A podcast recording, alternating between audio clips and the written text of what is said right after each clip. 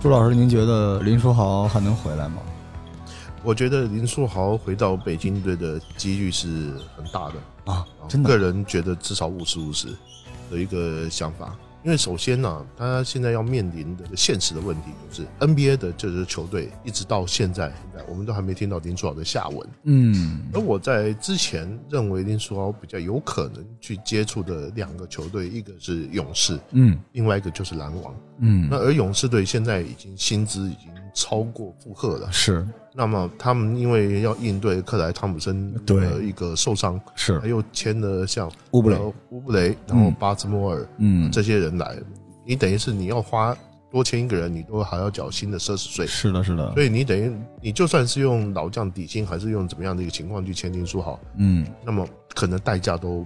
不只是账面上所看到的那样，嗯，那另外一方面呢，可能有希望的另外一个就是篮网队，嗯，那但是篮网队，我觉得要签林书豪有一个很大的前提，就是他们真的能够跟火箭队做出一些大的交易，是哈登。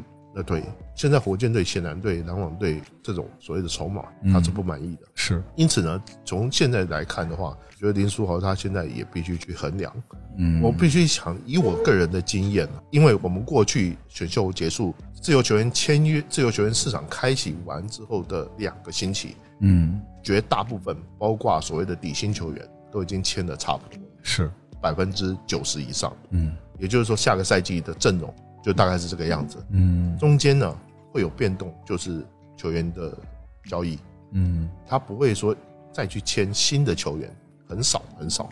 是，那所以呢，就林书豪个人来讲，他一定也很了解现在这个情况。那么当他上次他回到美国去的时候，他一直跟勇士队球员在练球，嗯，但是这不能说明什么，不能说明说勇士队一定会签他。所以我觉得他现在也在天人交战当中。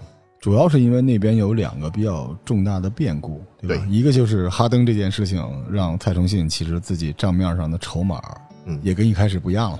那金州这边克莱汤普森现在已经确定是报销了，对。而这两支球队明年又号称要争冠，所以他们就没办法给林书豪一个锦上添花的这么一个合同了。对。但是像您说的天人交战，另外一方呢，就是北京首钢今年之前引援堪称神作，但是结果一般。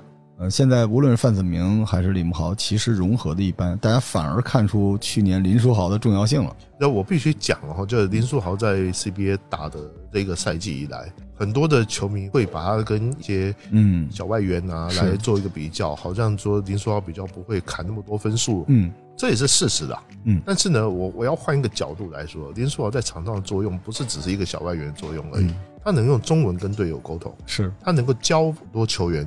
你要怎么做？你要怎么做？是不是只是交房租而已，还包括他们球队里面的一些大个球员。是，所以他等于是为什么在上个赛季，尤其复赛之后，首钢队敢让谢立斌去带？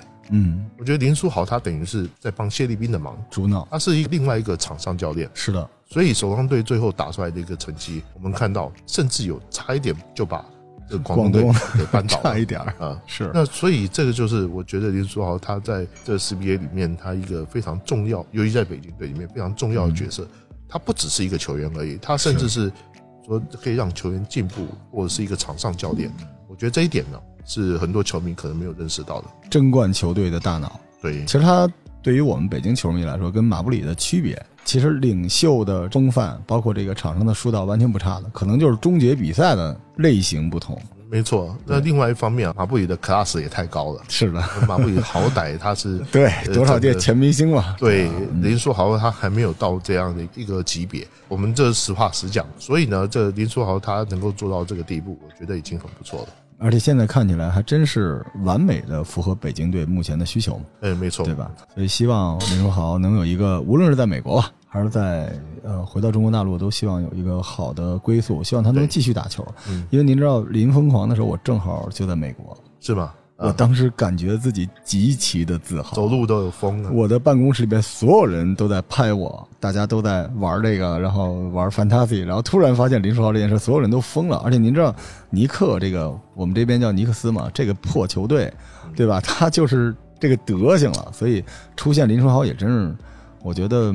神来之笔吧，尼克斯这十年来最好的一件事情就只有这件事情，对，只有这件事情，对，好。啊，我们已经聊半天了，十分钟过去了，节目都快结束了，欢迎收听这期的《最燃生活攻略》，我是罗叔啊，现在坐在我对面的是我从小看着他的文章，听了他的评价长大的，我心目中最强大的，也不能叫球评吧，我给您的评价，篮球人 啊，朱延硕老师，朱延硕老师你好。啊，呃，罗老师你好，朱老师，您知道我们头号玩家，我们是有社群的嘛？我们很多人，大家都很喜欢您，对，真的很喜欢。我也不晓得他们喜欢我什么，是因为我们看球看的比较早。您知道篮球啊是分有一个断代的，这是我们作为民间啊向您这个提供的一些信息。就是实际上，呃，随着一些大品牌、大厂牌对 NBA 的直播，当然中国有更多的人看到了 NBA 比赛，但同时呢，他们也带来了一种呃我们叫饭圈文化啊，对，就是其实。本身 NBA 不应该是这样，但是他们把属于这种八卦呀、娱乐圈这种破烂玩意儿带过来，就实际上把这种竞技体育最宝贵的这种争胜啊、这种排兵布阵，完全升级成了球迷之间的私人恩怨。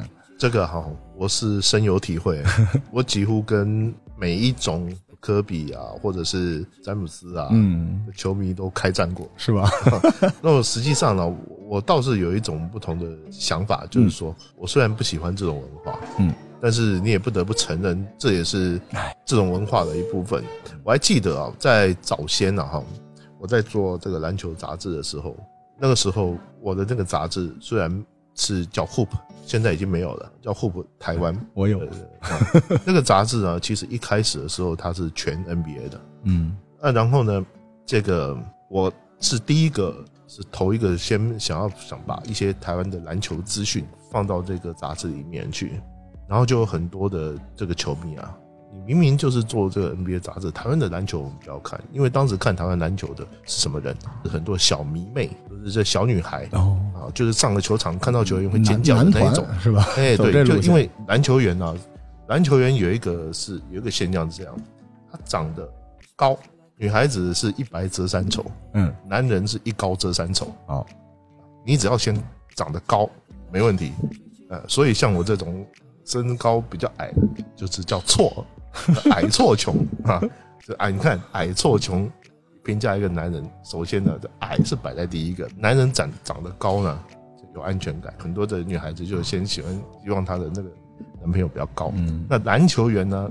篮球员在打篮球又动作又很帅，所以他们就会觉得说，你把这个摆在里面，不是因为当时看篮球很不专业了，男性嘛，对吧？那我说，我就问了这些男性球迷一句话。你们去看车展的时候是去看车吗？你们是去看车模还是看车展？嗯，我就告诉他，我就是看车模的，我才不看车。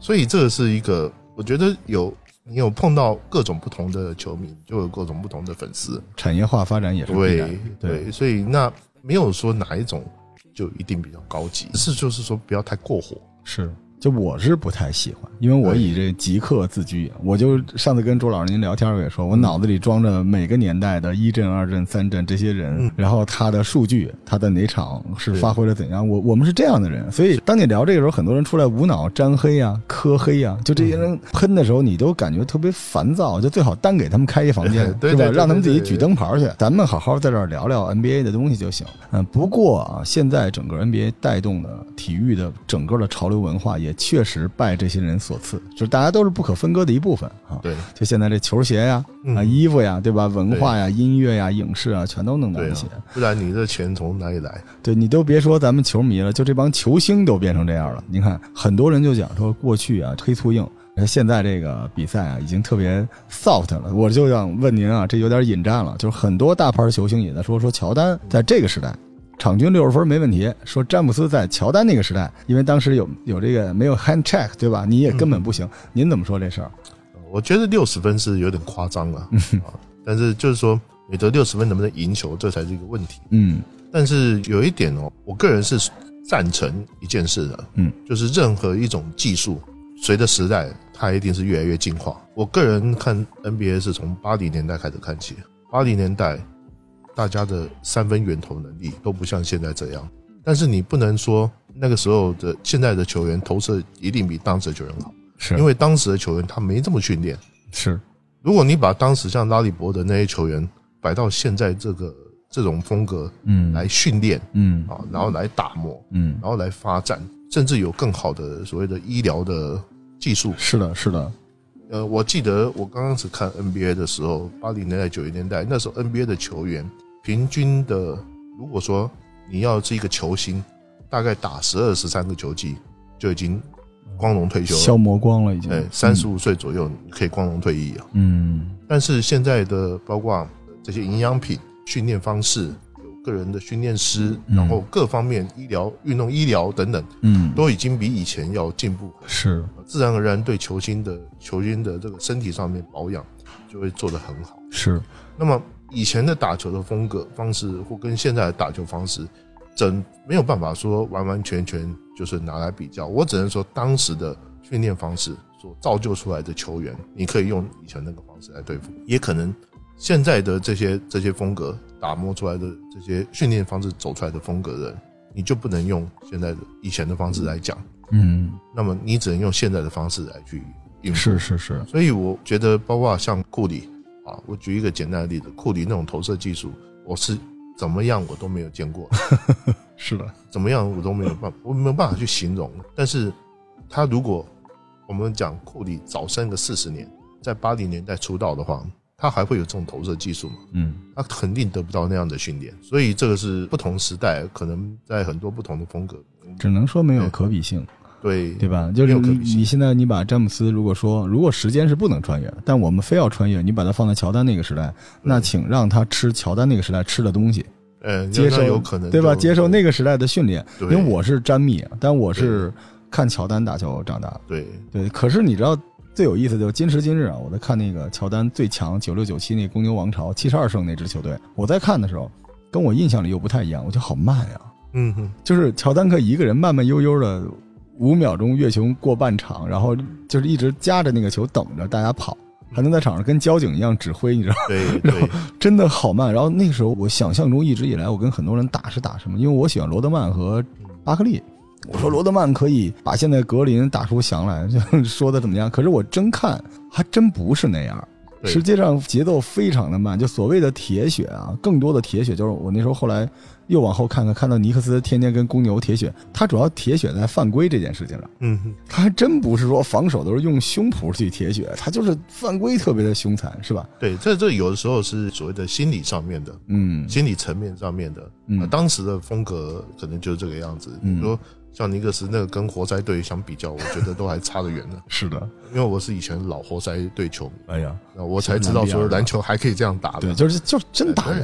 哎对，就现在的小朋友都不太能理解，那时候活塞打人是为了废你，然后让你害怕，于是不敢上篮，不敢突破对。这个可跟现在完全不一样啊！要不说那时候老球员觉得现在人娘炮嘛，就相当于他们是从战场上 归来的人，他就觉得你不现在啊，就是就好好就好比啊，这以前的打仗，你要冲锋，要要这个面对肉肉搏，看见敌人的目视到敌人的时候，嗯可是现在你看不见，不用看见敌人，用无人机打。对对，所以这是我觉得啊，这就是说，就像打仗一样，你的形态变了，打球的形态也会变了。你的这种形态如果能赢的话，那么就自然而然可以降低你球员受伤的一个风险。是所以从现在包括说从呃，也不见得是从火箭队那个时候开始嗯这种狂投三分球的战术。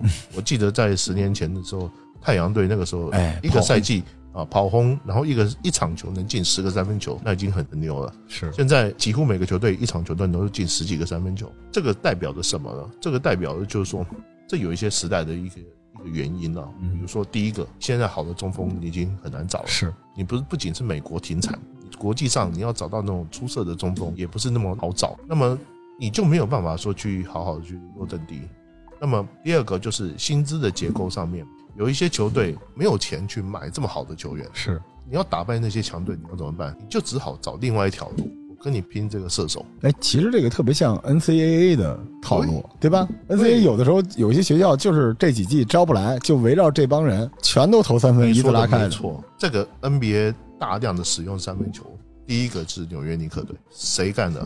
是一个叫 Rick Pitino，他从大学的时候把他大学的那个战术他引进到纽约尼克队，然后他开始投。可是呢，投的时候并没有说在 NBA 里面受到很大的反响，因为当时包括是拉拉里伯的这些我们所谓很准的这些三分射手，嗯嗯，都只是把三分球当做是一个额外的进攻武器，辅助进攻武器，额外的进攻武器，就是我必要的时候我还有这一招，嗯，但是不是一个主流战术。是，那一直到九零年代中期之后，大家才发现，因为有些穷的球队他买不起球星，那我就必须要想辙啊，打败你，我要想点套路，要想点招数，我就一定要在投篮方面去做一些不一样的变化，包括像后来者太阳队，我还记得太阳队有一段时间很夸张，大概九七九八年那一段时间，一个球队有四个顶级控球，是，有凯文约翰逊，有基德，有纳什，Key Nash，还有呃哈德威也去过，对，那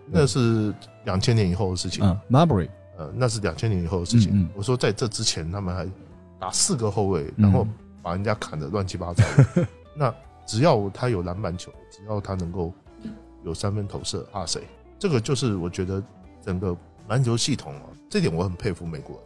我讲实在话，他们总是能想出很多不一样的花招，克服身高上面，甚至是你人员上面的劣势，然后去达到一些目的。这一点是很值得赞佩有时。候看他们打球在做一个算法，嗯，对，然后每一个球员他的多样性决定了这个算法的宽度。就像那时候那个 Pat Riley，就现在在那个热火的，他不是很早之前说未来的篮球就是五个两米左右的能跑能跳，然后能投的人，对吧？嗯其实你看后来出来的这些人，LeBron James，然后杜兰特，所有这些人基本都是这种功能了。对，所以在未来篮球就是没有位置的区分，没有绝对的必要。可能就是中锋，你也不像中锋了，组织后卫也不像主后卫，那就是每个人都趋向全能化是啊。我觉得这是有可能，这是你有这个条件，嗯你没这个条件，你还是照得照原原来的的套路来。其实篮球后来的变化跟资本的引入也是有关系的，比如就像您说这个大中锋，啊，逐渐的消亡，也是因为不卖鞋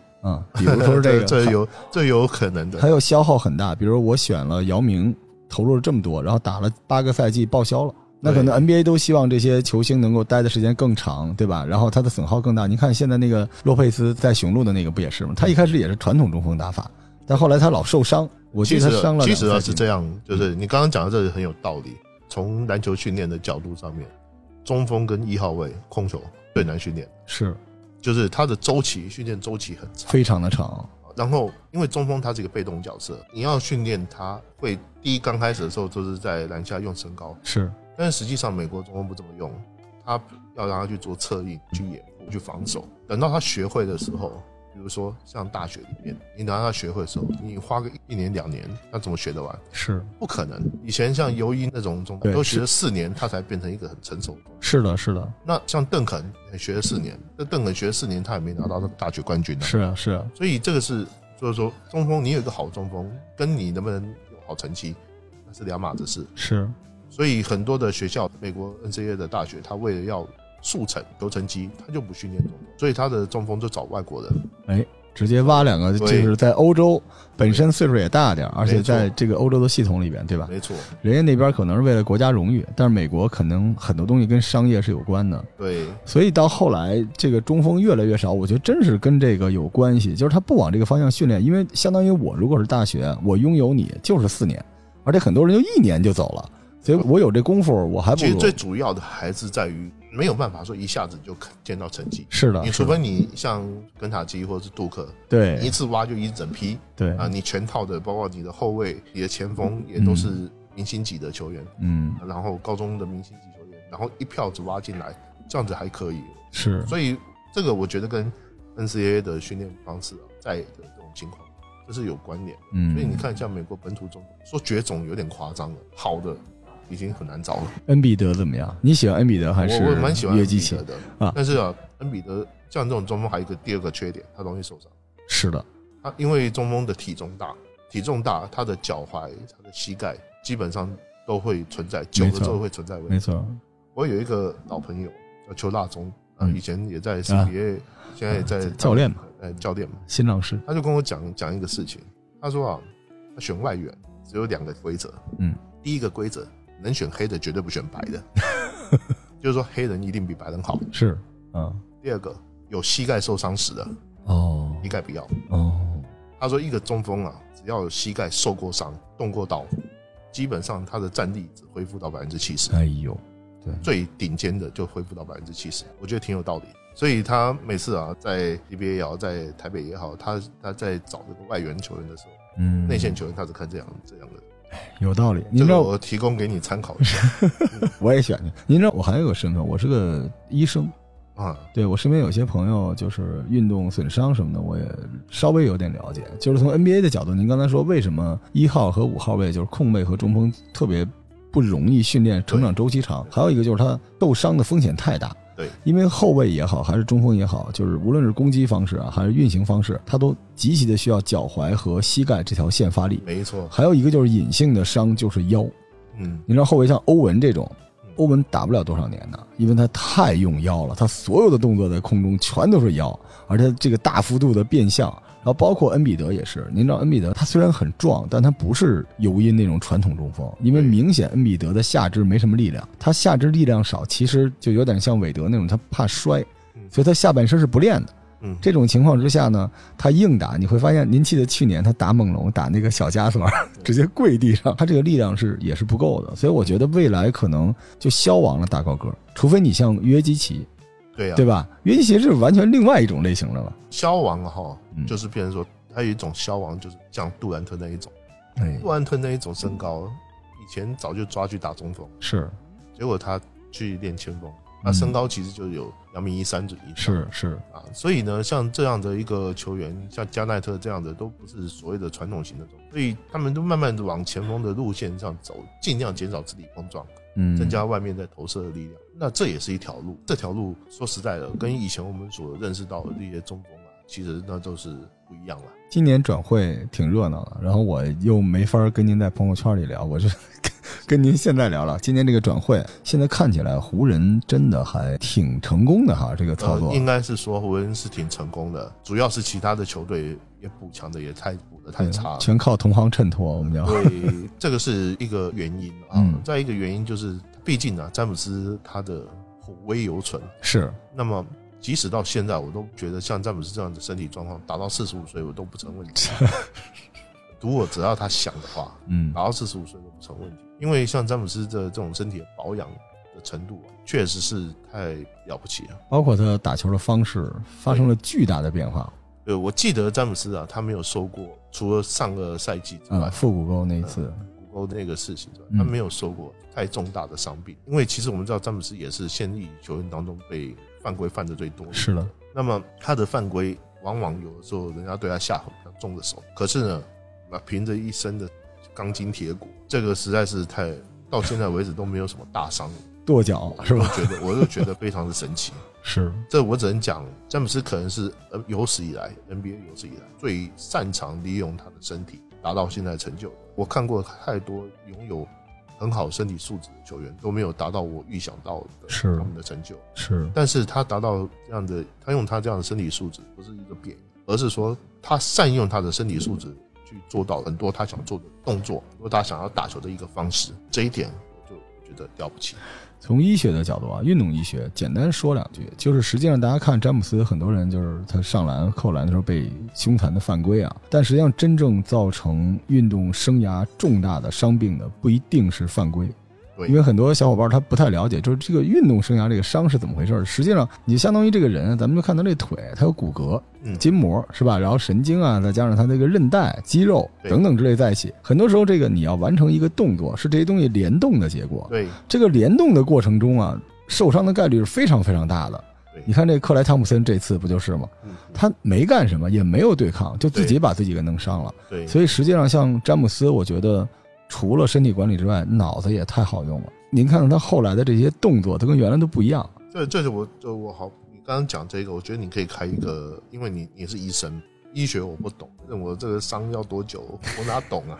算啊可以那这种这种你有有机会，你可以跟大家说明一下。嗯，那最最主要的还是在于说，球员在受伤的时候，你自己也要一个保护自己的心态，是，你不要让人家受伤，要保护自己。哎，呃，我尤其看很多 CBA 球员啊，在打球的时候，这个上篮啊，你就完全就不做保护动作，然后就坐飞机啊，坐飞机下来自己摔了半天，然后起不来。说实在话，防守的球员可能有责任，你自己难道是的，是的，是的，你从来不做保护动作，然后你一伤，可能就很长一段时间。所以，尤其是球员啊，篮球员经常要跳来跳去，他跳来跳去之后，它还不像排球，排球那个跳是没有身体接触的，它跳上去之后，你可能跟自己人或者是跟别人有身体接触之后，你在半空中你的身体是不是他没有失去平衡？失去平衡，你你一跌下来，不是你的手就是你的脚，就是这么回事。所以那个这个是我觉得啊，球员自己本身也要也要知道说怎么样去保护自己。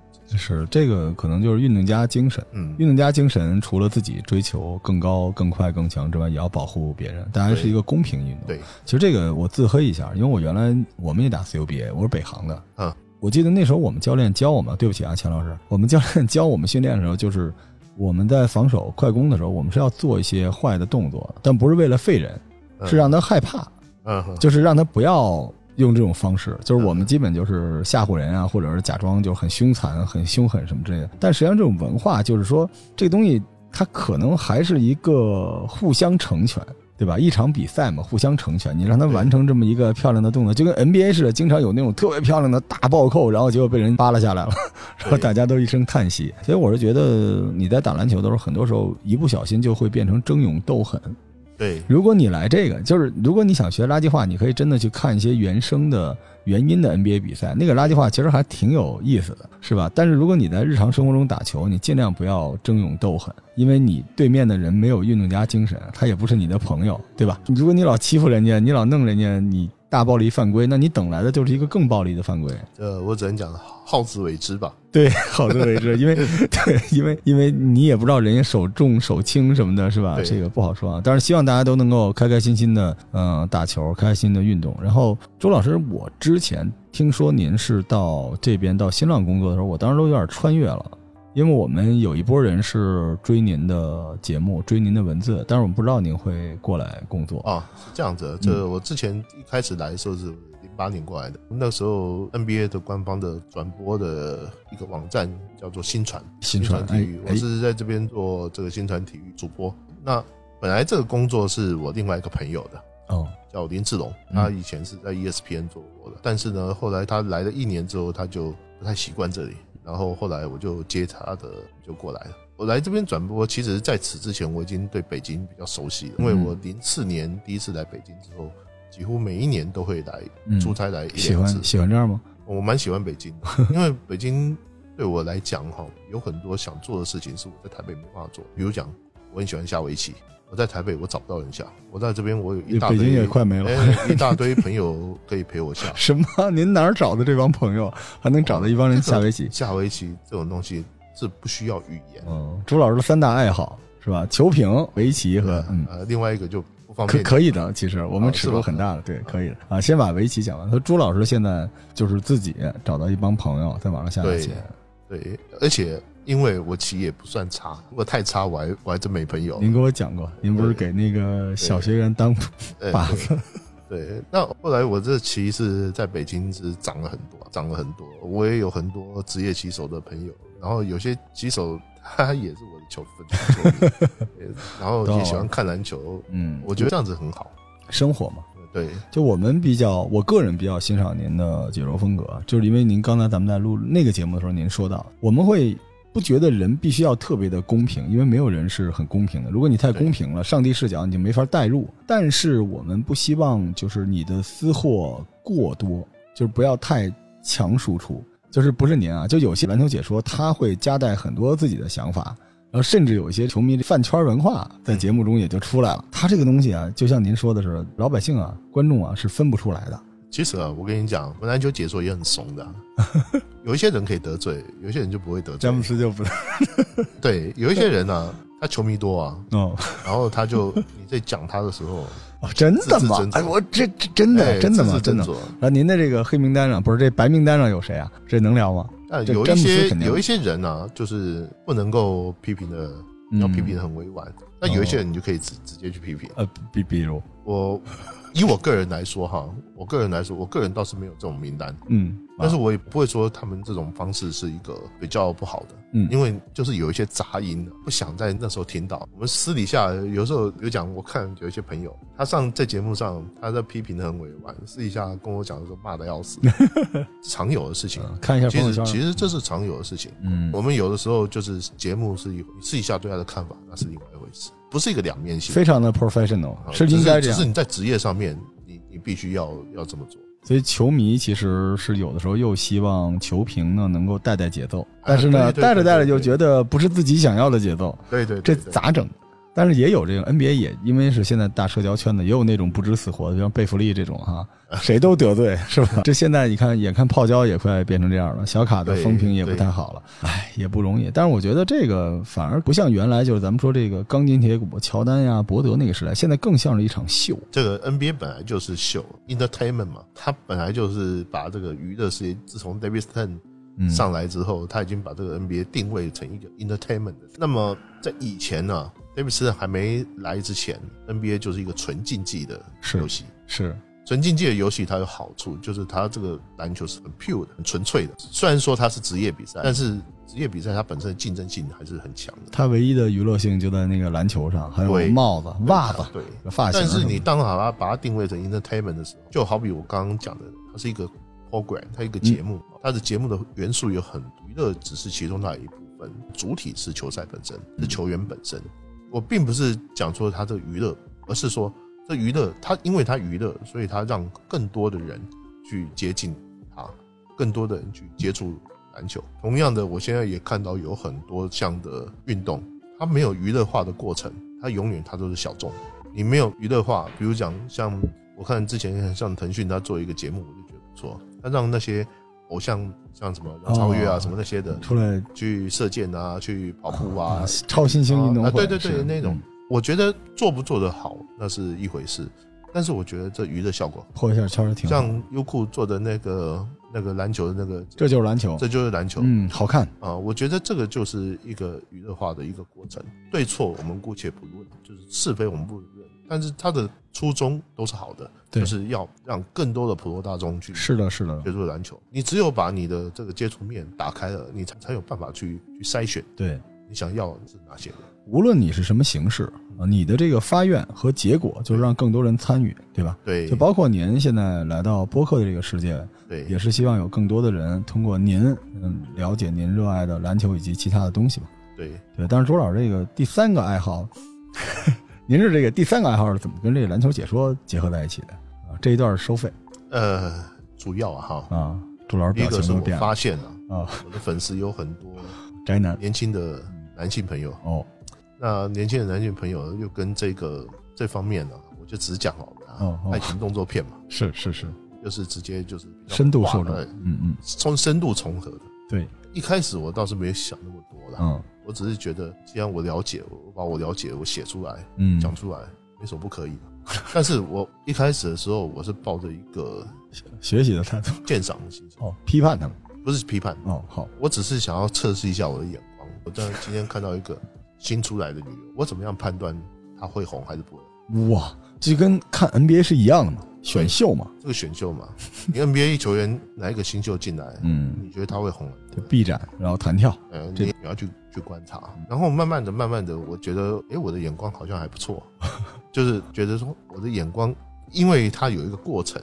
因为女优跟这个 NBA 球员还不一样哦、n b a 球员你可能要经过好几年去证明他会不会红。女优不是，他会红不会红，两年之内甚至一年之内就可周以证明。周老师跟我们聊这个时候，脸上展现出就是从来没有见过的笑容啊，特别开心。也不不不是，知道不要不要不要这么讲。朱老师拿这个当 NBA 去讲啊，就是一般说这个杜兰特出道多少年，然后得了多少分啊。这 AV 这个领域也是出道多少年，拍了多少部片子，然后得了多少奖，呃，倒倒不是这样，而是说因为红都是短时间的，啊，爆的。消耗非常快。是是是，因为他们也调查过一个一个有签约片的这种所谓的专属啊合同的女优，她的年限平均的职业年限只有半年。哦这么短？对，哦。那，半年她可能很密集的去赚一些钱对，然后可能她就不在了。对，然后就退役，然后再复出，再然后退役，那再退役再复出，或这都是另外一回事。嗯。那很多人绝大部分的都是这样，嗯，那我也曾经到日本去访问过，考察，也不是说考察，就是去碰到真的 AV 女游，然后去嗯跟他们聊他们自己心目中的一个想法，哦他们自己的事情的一个想法。其实他们很多人也是很年轻，都大部分都很年轻。我觉得这是一个文化方面的问题，因为我看这个刚好在刚开始接触这个东西的时候，刚好是在台湾刚好解严、嗯媒体大开放的时候，那时候有线电视台开始可以到各家各户里面。那有线电视台刚开始来的时候，也是要也有这种台嘛，也有这种台。然后那时候乱象很多，什么片都有。那时候我看的也很杂。然后呢，刚好在那一段时间是日本 A V 界开始发达大发展，大发展，也就是八零年代后中中后期、九零年代初期，有出了一批非常优秀的这些女优，球员如范岛爱啊之类的。然后他们甚至引领了一种新的，包括时尚啊，甚至是说在半下流社会。我们如果社会有分层层级的话，上流社会、中产阶级，还有一种是底层人的我们叫灰色地带，灰色下流所谓的下流社会，下流社会可能是像他们做的事情，就半下流社会。那么你你去看他们的情况，有的时候是反映了一个一个、哎，一个社会在当时他所处的一个环境，就是当年的浮世绘嘛，对很像那套东西。，对他们这就是他们当时所处的环境。所看到的一些一些东西，那我比较佩服的是一点，就是我在高中时期，我接触到一些学家，川端康成，他说三三岛由纪夫他们写的一些书，我觉得日本的这些文学的作家有一点非常厉害的，就是他们对女性的描写很细致。当然，我不是说中国没有这样的作家，但是中国作家对女性的描写，他们没有不会说把一些比较不能讲的东西跟三观有关。对，嗯所以在他观察之后，我会把这个是东西啊，刚开始的时候年轻，你会把它当做是一个感感官刺激的东西。到了年纪大一点之后，看多了之后，你会把它当做是一个日常文化现象。我就会去开始去思考，说啊，这个女的为什么她会红，为什么她不会红？我看过很很漂亮的，结果不红的；我也看过很多长得不怎么样的 AV 女优，哎结果很红。哎，为什么？演艺圈不也是这样吗？演艺圈不也是有很多人，其实他外在条件很好，可是他最后没有达到他应该。NBA 也一样，有很多人身体素质非常非常的好这，是一个一个很有现象，人生当做是一个现象来看。嗯，人生海海。对，对，所以朱老师这个挺有意思啊。你们现在收听的是唯一一个就是罗叔、朱彦硕老师、勒布朗詹姆斯和博多野结衣同时 连线的节目。最后我还想问问朱老师，您现在在北京的生活是什么样的？其实到哎说起来，北京居真的大不易，北京居大不易，物价也高了。啊，跟台北怎么样？物价比起来？其实差不太多，哦但是北京有很多东西都比台北贵。哦，大概哪种类型？比如说吃的，衣食住行。这么讲好了，比如讲我如果吃一个二十五块、三十块的一顿一顿饭的，我在台北吃的是比较好。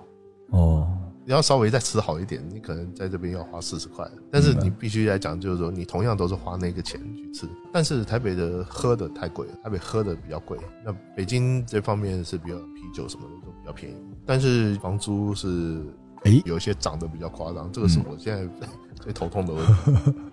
北京房租是还是比台北贵一些的啊？对，其实台北房价也很贵，因为我们地小嘛。但我在台北比较没有更感觉，是因为我还是住家里面，那我也没有去外面租过，倒是还好。城市的节奏感觉怎么样？哦，城市的节奏有一个很大的区别，就是台北它是一个住商混合，就是严重混合。你还所以严重小混合意思是说，比如讲我家在五楼，我家一楼就是面包店，也挺方便的。然后四楼是一家公司，七六楼、七楼、三楼都是住户，所以台北没有那么多小区，小区里面通通都是住户，只有特定的某一个一楼的，它可能是必要的一些生活的小商超小小超市啊或者是一些小商店。但是在台北的话，它也有这样的小区，但是很小，也很少，绝大部分都是住的跟公司都混在一起。所以生活机能来讲的话，台北是蛮好的，吃的选项也比较多。那北京的话，是我想做的一些事情，我在北京反而比较容易做。就是更适合工作，对对对，因为毕竟是要发展成国际大都市、大商圈嘛，所以北京不同的区之间挺远。我记得我零四年第一次来北京的时候，北京只有一号线跟二号线。嗯 然后那个时候，我记得我是住在那时候中国赛嘛，嗯第一次中国赛来的，然后住在我曾经住过那个崇文门饭店，那那时候是第一次来，那时候我要跑到北京体育大学去采访球员。后来中国赛的时候是在北京车站附近找了一家酒店，那时候只有一号线、二号线，所以北京这几年十十几年来的发展，其实我是参与，我见证的，真的是非常非常的令人惊叹。感觉能吃得惯北京这边的东西吗？我这个人是吃是要求比较没有那么严苛，哦，所以怎么样我也吃得惯。只是啊，一开始来的时候，我真的是不太能吃辣，那个因为我家里面是不太吃辣，然后这边吃的有的时候是太辣了，而且最离谱的是，女孩子吃的都比我辣，这个我也不晓得为什么。照道理讲，像台湾的女孩子是不太喜欢吃辣的，怕伤皮肤，可是这边的女孩子是不但吃辣，而且皮肤还很好，这个是我一直觉得很您说完这个不一定回得了台湾了啊。哦，不不会不会不会不会，他们都很认可我这种说法。姑娘区别大吗？因为朱老师看人都是看数据嘛，对吧？就感觉这个台湾的女孩和北京的女孩，这打交道下来有什么区别吗？嗯，区别蛮大的。哦，我之前也交过呃女朋友是北京的嘛，不是您非要通过交朋友才能理解吗？不不，你你要跟她哈，哦好比较深入的交流，嗯，才能够了解。挖出了不得了的，就是说嗯，以嗓门来讲，北京的女孩子嗓门比较大，哦我比较不习惯这嗓门大的，哦，就是不习惯啊。干嘛啦？啊？对对对对对对对对对，台湾女孩子就比较不会这样，就比较不会说这说的不好听一点。但是有的时候，像北京有很多外地人，不太能说得出他是不是本地人。对，但是来北京的都算北京人，对全都算。对，那么就是说，这台湾的女孩子是心机比较重的，哦哎啊，真的吗？可是她的心机展开说说。不是说拿去害人的那种心机，她可能她有一些一些想法，嗯她会想的比较多。就是会有计算是吧？对对，她会她会去思考。北京的女孩子是这一点是稍微好一点，不思考，不是说不思考，不是说她很笨啊，哈，而是说她她可能她想的比较单纯一点。嗯，我其实我整个来讲，不是说只是女孩子我个人呢会觉得台湾人稍微复杂一点，就是他的复杂并不是他喜欢去计算，他只是为了自保。可能是顾虑多一些啊，对希望能够更周全对。嗯很多地方台湾话有一句话叫“狐摸龟毛龟龟毛原来是个台湾的”，对词儿嘛，对，他这个这个词是什么意思呢？就是说磨磨唧唧做决定，然后瞻前顾，想了半天不知道在想什么。我其实有一点这样，我这个跟香港的文化正好反。香港我们上次录一个香港朋友说叫 zap sum，就是直升，他说不想了，就埋头就干就完了，我也不想这些事情了，我总要往前走这破这一步嘛。但台湾就是，所以龟毛真实的意思是在说自己瞻前顾后，比较小心谨慎。磨磨唧唧，啊小心谨慎。龟毛哦龟毛，比如讲，我跟你去吃饭，嗯，去哪吃？好像这一家也不错，那家也不错。选择恐惧症啊，啊。你怎么那么龟毛？用词用在这里，哦，就决定迟迟不下决定。当然不是说台湾人都这样，而是说有很多的台湾人是这样。哦，对所，以但是您确实打破了我对台湾来的的老师的认识，因为我原来在做医疗的时候，我们这个北京啊有很多呃很受欢迎的台湾台北过来的医生，嗯嗯也不知道为什么，可能因为您本地的医生都看起来比较粗犷，嗯嗯，拿着个大针在那儿啊等，就就都是那种的。但台湾人呢说话比较 nice，啊比较温柔。台北的医生呢，在这个是肯定的，不管是是男生还是女生，嗯就是说我们不太习惯，就是用很凶大的口气是哦。比如我举一个例子讲，在餐厅里面叫哎服务员，哎服务员，哎那是这种讲法是很普遍的，嗯。可是在台湾你你很难听到。但是其实您这个也分人，我认识那些人，就是一聊天都要先骂人，哎干呐、呃，这个这个是啊也不知道为什么，就先要来几句、这个叫做语助词，这个叫语助词，就跟我们这靠是，哎，对对对，其实靠这个本身，对，它一开始也是台湾话。啊，靠什么意思呢？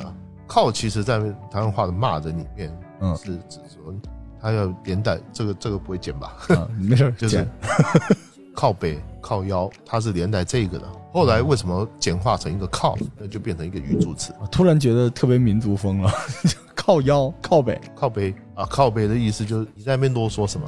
哦，你在那边唧唧歪歪什么，在那边废话什么？所以两岸其实语言的体系也是在向不同的方向发展。因为您知道，我们最近一段看的一些 NBA 的直播，因为之前有一段时间是要那样才能看到的嘛。对对对，看到一些台北的一些电视台，大家在采访的时候感觉还特别喜欢引经据典，就是仪式感非常强，就特别像综艺节目，大家有点那种腔调，是强调这个。而嗯我现在能看到中国大陆的很多直播，就像您刚才说的那种 UP 主那种更民间、更草根儿的，就是哎这球不错啊，就来这个，越来越接地气。其实我个人觉得哈，嗯就是因为我从接触大陆的朋友来了之后有十几年了，嗯，我一直在研究两岸的一些网络用语。那 有一些用语方面嗯哈，确实是不同的。举例子来讲，我最近发觉台湾人也很喜欢用“接地气”这个说法了。哦，接地气这个说法，我以前我在来大陆之前我没有听过。这之前是大陆说的